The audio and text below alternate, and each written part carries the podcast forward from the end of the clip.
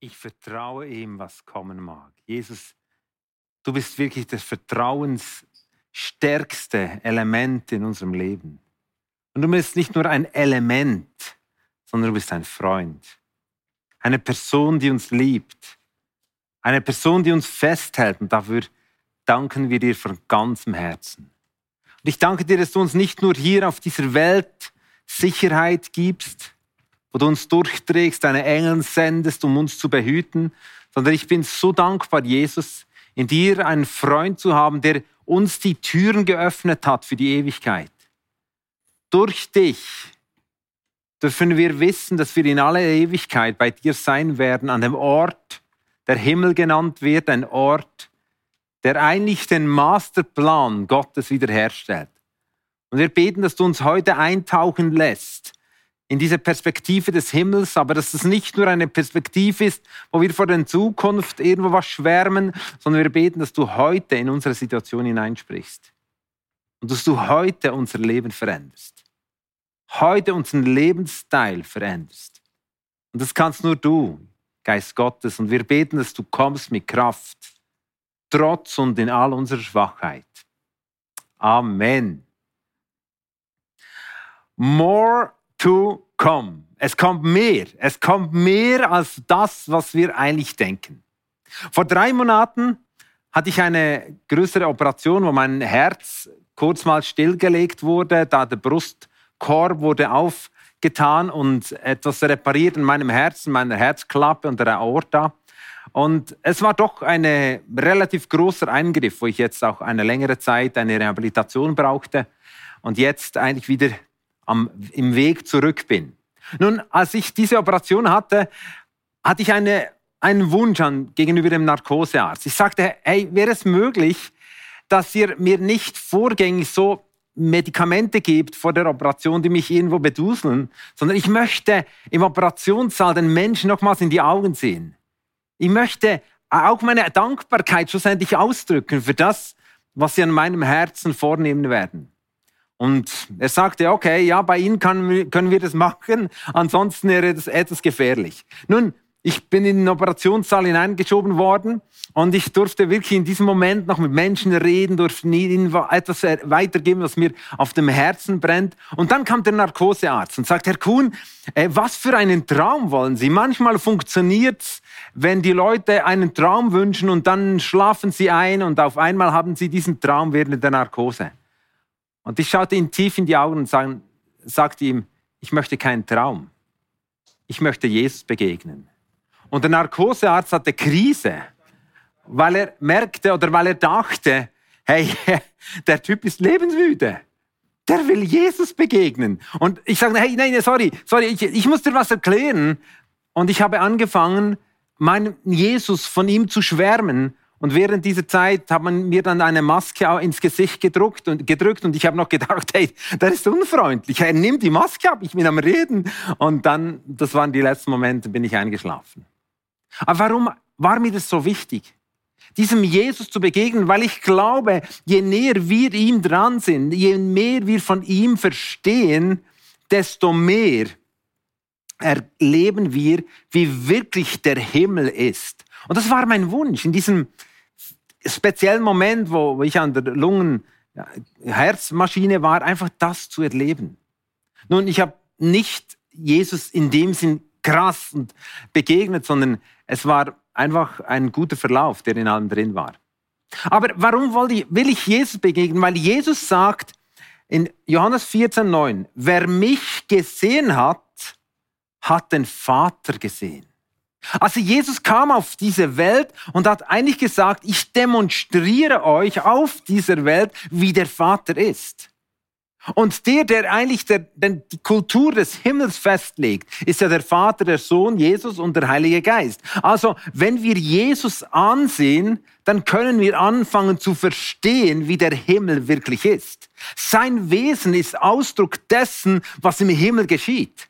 Und darum wollte ich unbedingt diesem Jesus begegnen. Und weißt du, dieser Jesus ist der Vorgeschmack des Himmels. Und wenn ich ihn ansehe, dann glaube ich, der Himmel ist mehr als Harfengesänge und ein paar Chöre.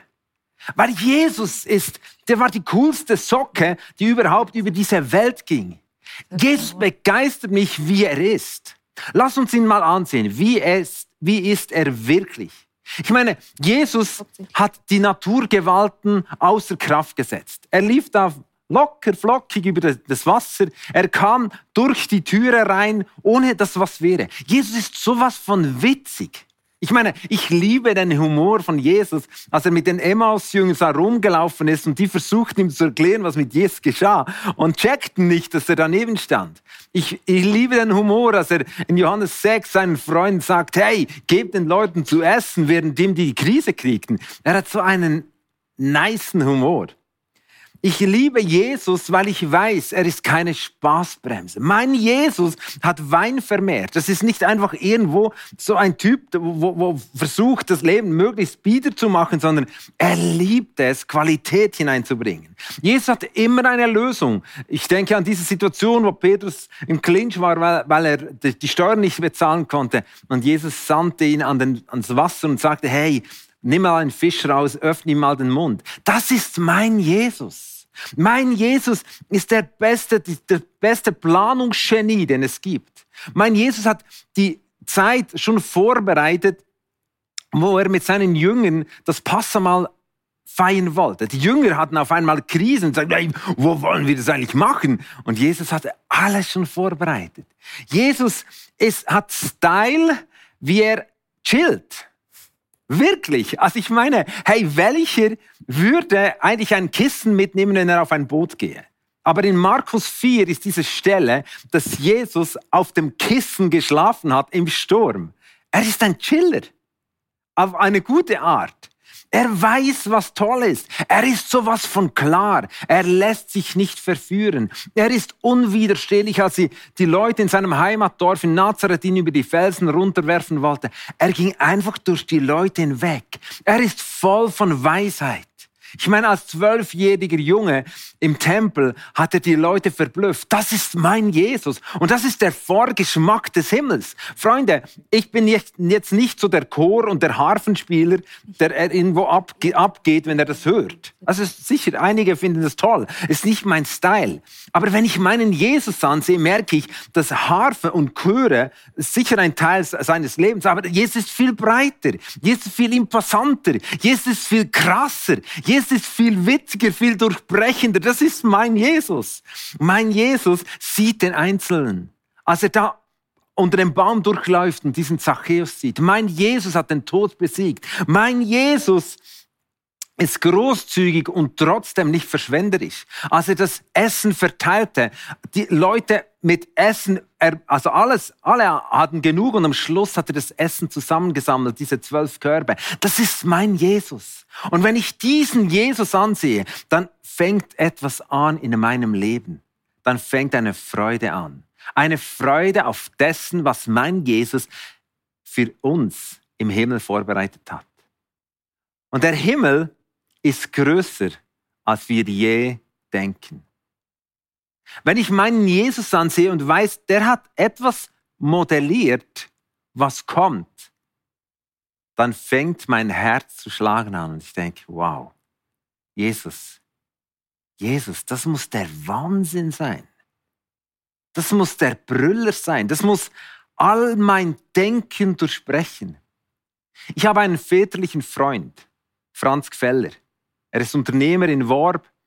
Es war vor fünf Jahren, als er eines Tages in seinem Büro früh morgens stille Zeit gemacht hat, die Bibel gelesen hat und auf einmal hörte er, wie die Türe geht. Er hat einen langen Flur, er ging dann die, in den Flur raus und wollte sehen, wer da kommt, so früh am Morgen. Und es war niemand da. Und auf einmal erfüllte eine Ehrfurcht dieses Gebäude. Und er wusste, mein Jesus ist da der ist real. Ist irgendwo gekommen. Und er lebte diese Gegenwart von Jesus. Am nächsten Tag ist er in seinem Dorf rumgelaufen und hat einen Herzstillstand ge gehabt und war drei Tage klinisch tot. Drei Tage, wo eigentlich seine Familie Abschied genommen hat von ihm.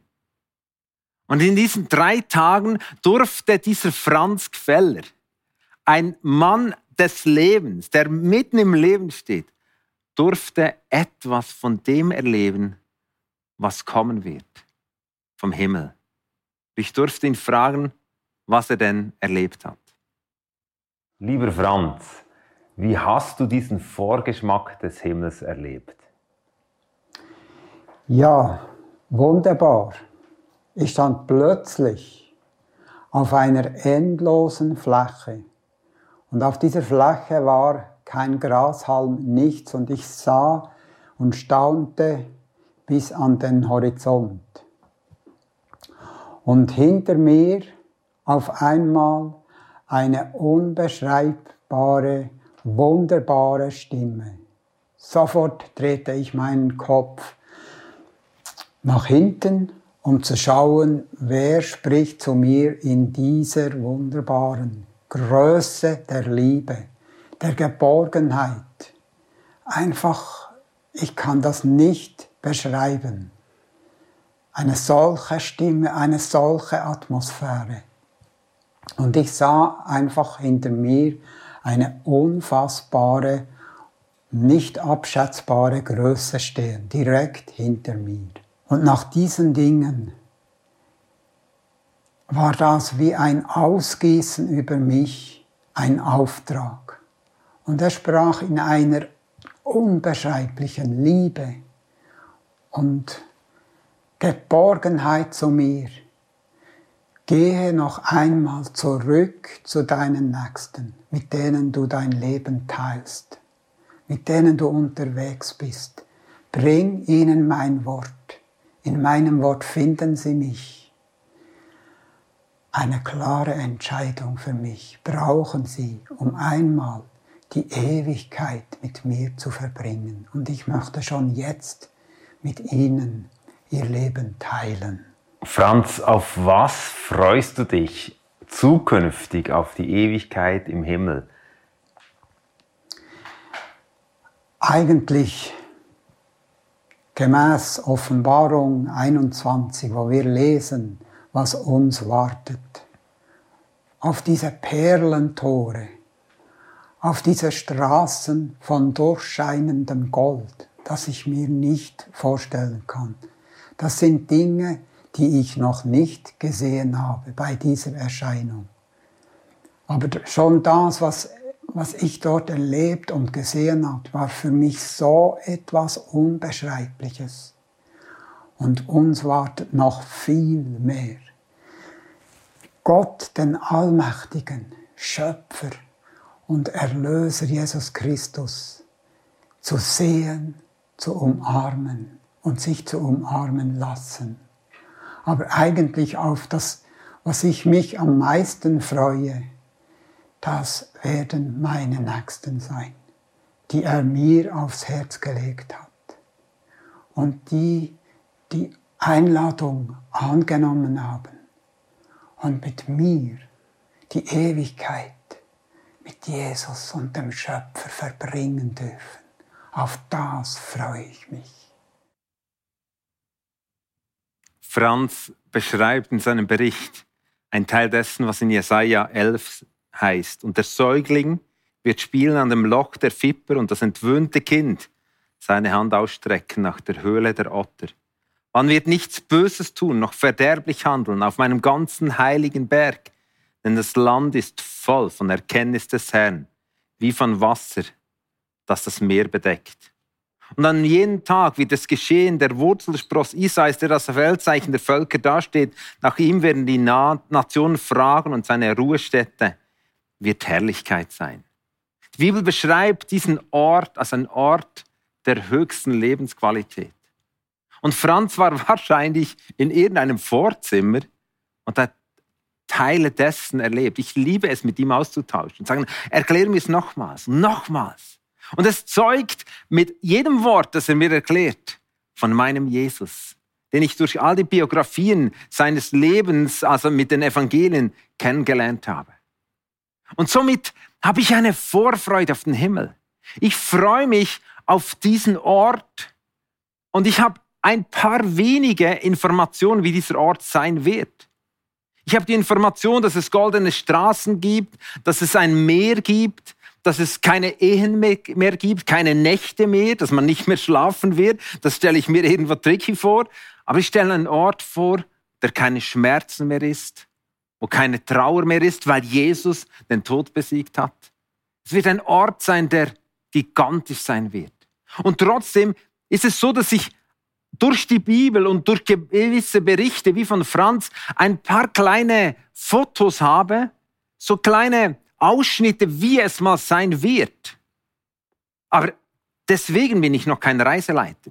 Ich kann heute Abend nicht dastehen und sagen, ich kann euch genau erklären. Und ich war froh, dass gestern Uli, der Theologe da von Wiedenes, gesagt hat, ich kann nicht wirklich umfassend erklären, wie der Himmel wirklich ist. Aber ich weiß, wie Jesus ist. Und wenn ich Jesus sehe, dann zieht mich alles in dessen Nähe. Und weißt du, der Himmel ist näher, als wir denken. In Johannes 5, Vers 24 heißt es, ich versichere euch, wer auf mein Wort hört und dem glaubt, der mich gesandt hat, der hat das ewige Leben. Auf ihn kommt keine Verurteilung mehr zu. Er hat den Schritt vom Tod ins Leben getan.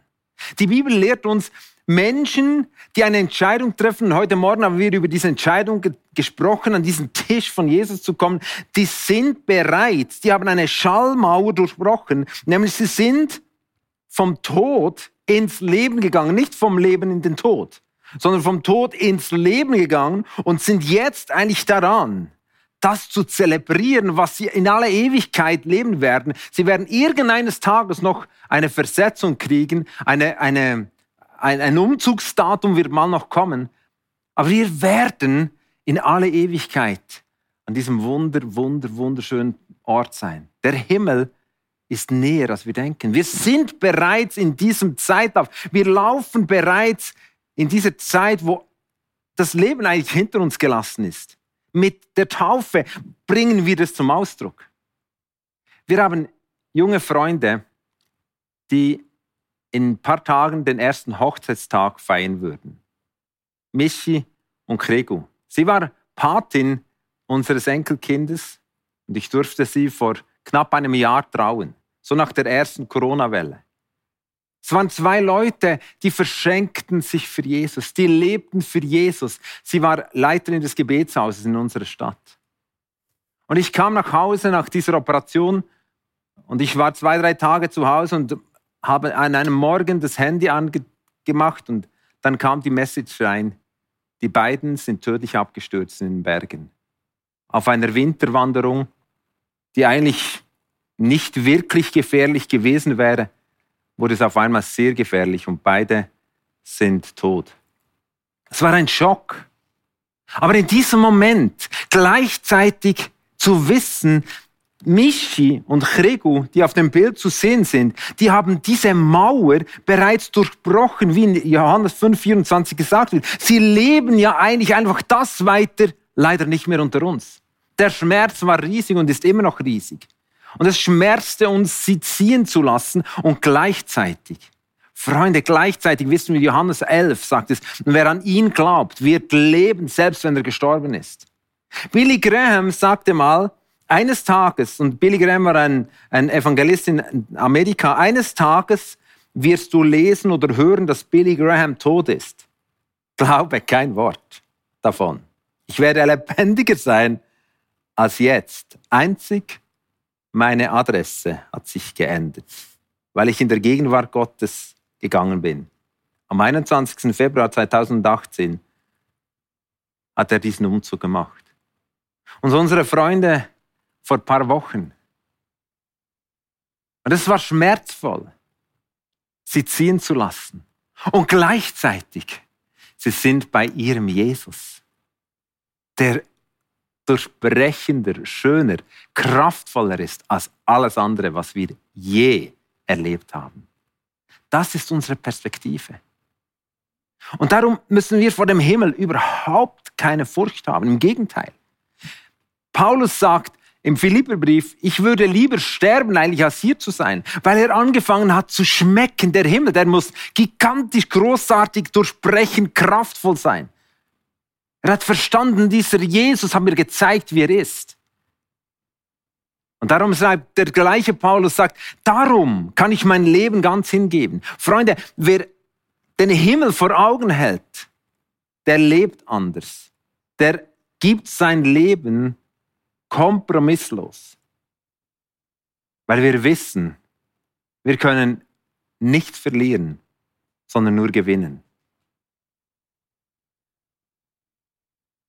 Und Jesus, der uns vorausgegangen ist und am Schluss seines Lebens gesagt hat, ich gehe jetzt in den Himmel und ich werde da wunderbare Wohnstätte zubereiten, er ist der Reiseleiter des Himmels. Wir haben einige Fotos aus dem Wort, wo wir wissen, ah, so könnte es etwas sein. Aber ich sage dir was, es wird viel schöner sein als alles, was wir je gelesen haben, was wir je geträumt haben. Meine, wir haben dieses wunderbare Panorama vor unseren Nasen in Thun mit Eigen, Mönch, Jungfrau. Der Himmel wird es toppen. Und vor, all, vor allem wissen wir, Jesus ist unser Reiseleiter. Kürzlich, nebst diesem Abschiednehmen von diesem geliebten Ehepaar, hatten wir die Gelegenheit, einen 50. Geburtstag eines Freundes zu feiern. Und dieser Mann sagte mir, ich möchte ein paar wenige Leute einladen, um mit ihnen in das Ausland zu gehen. Nun, die Frage ist, vertraust du deinem Reiseleiter oder denkst du, hey, aber ich müsste wahrscheinlich dem noch meine Wünsche durchgeben. Hey, sorry, darf ich dir noch kurz sagen, wie ich gerne Ferien mache? Ich möchte das und das und das. Aber ich wusste eines, mein Freund, der mich und meine Frau eingeladen hat zu seinem 50. Der weiß genau, was mir gefällt. Und mein Jesus, dein Jesus, dein Reiseleiter, der weiß genau, was dir gefällt. Und so wurden wir eingeladen.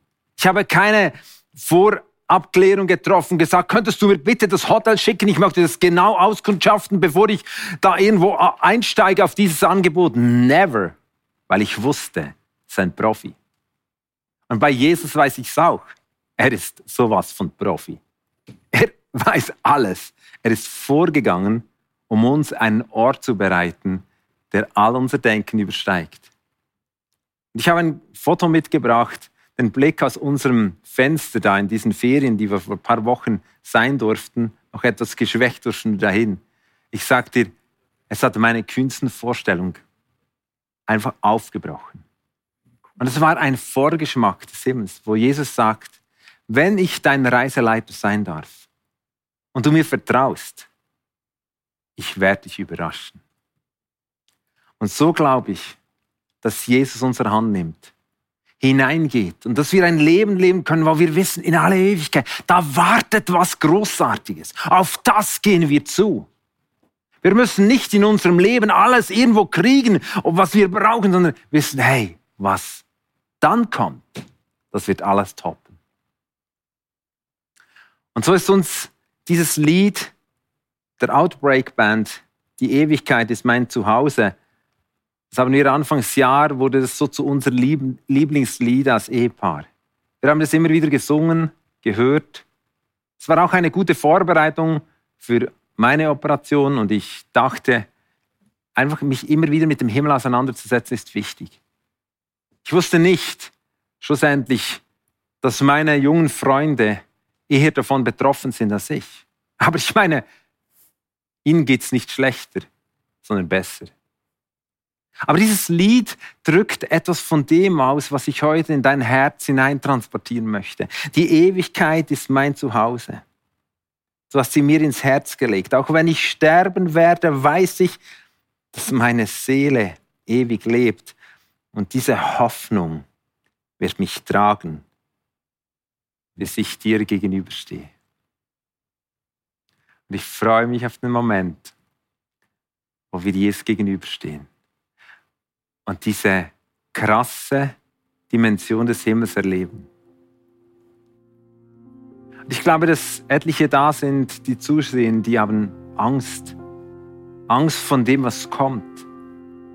Unsicherheit. Und ich kann dir sagen, dein Jesus und mein Jesus, er ist der beste Reiseleiter. Er ist daran, das ganz Gewaltiges, etwas, das alles toppt in deinem Leben vorzubereiten. Er möchte einzig, dass wir ihm vertrauen, dass wir mit ihm gehen. Und dass wir sagen, Jesus, ich liebe dich und ich liebe das, was du bist. Und ich liebe das, was kommt. Und ich werde alles tun in meinem Leben, um diese Liebe zum Ausdruck zu bringen. Und ich werde in meinem Leben dafür kämpfen, dass ich nicht alleine in den Himmel komme, sondern tausende von Menschen mit mir den Ort entdecken, der alles toppt. Lass uns einen Moment still sein, bevor ich dann noch bete.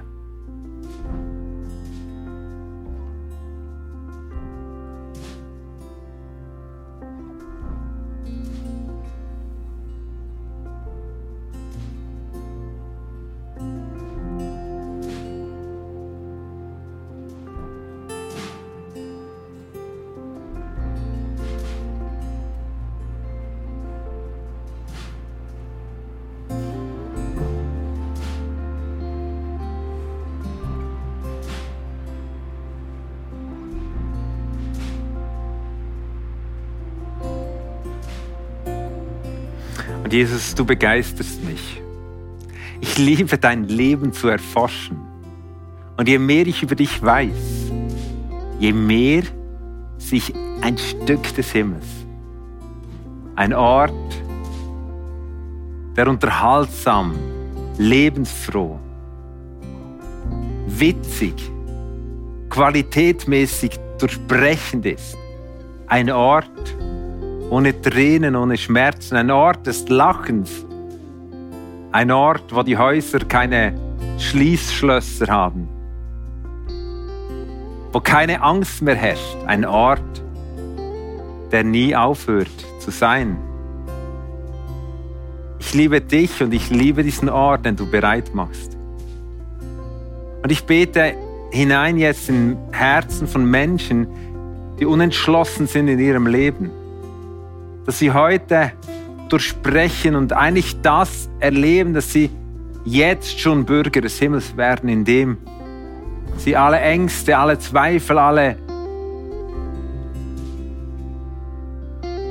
alle Elemente, die sie hineinbringen möchten und die sie verunsichern, dass sie das hinter sich lassen.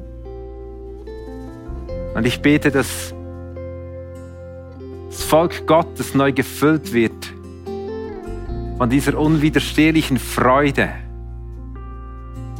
Teil des Himmels zu sein. In etwas hineinzugehen, das alle Dimensionen übersteigt. Und wir beten, Heiliger Geist, dass du kommst und Menschen in diesem Moment frei machst. Von allem Beklemmenden. Und ich bete, dass wir für diesen Himmel leben und dafür leben, dass Tausende von Menschen Teil werden von diesem Himmel. Und so proklamieren wir diesen Song. Die Ewigkeit ist mein Zuhause.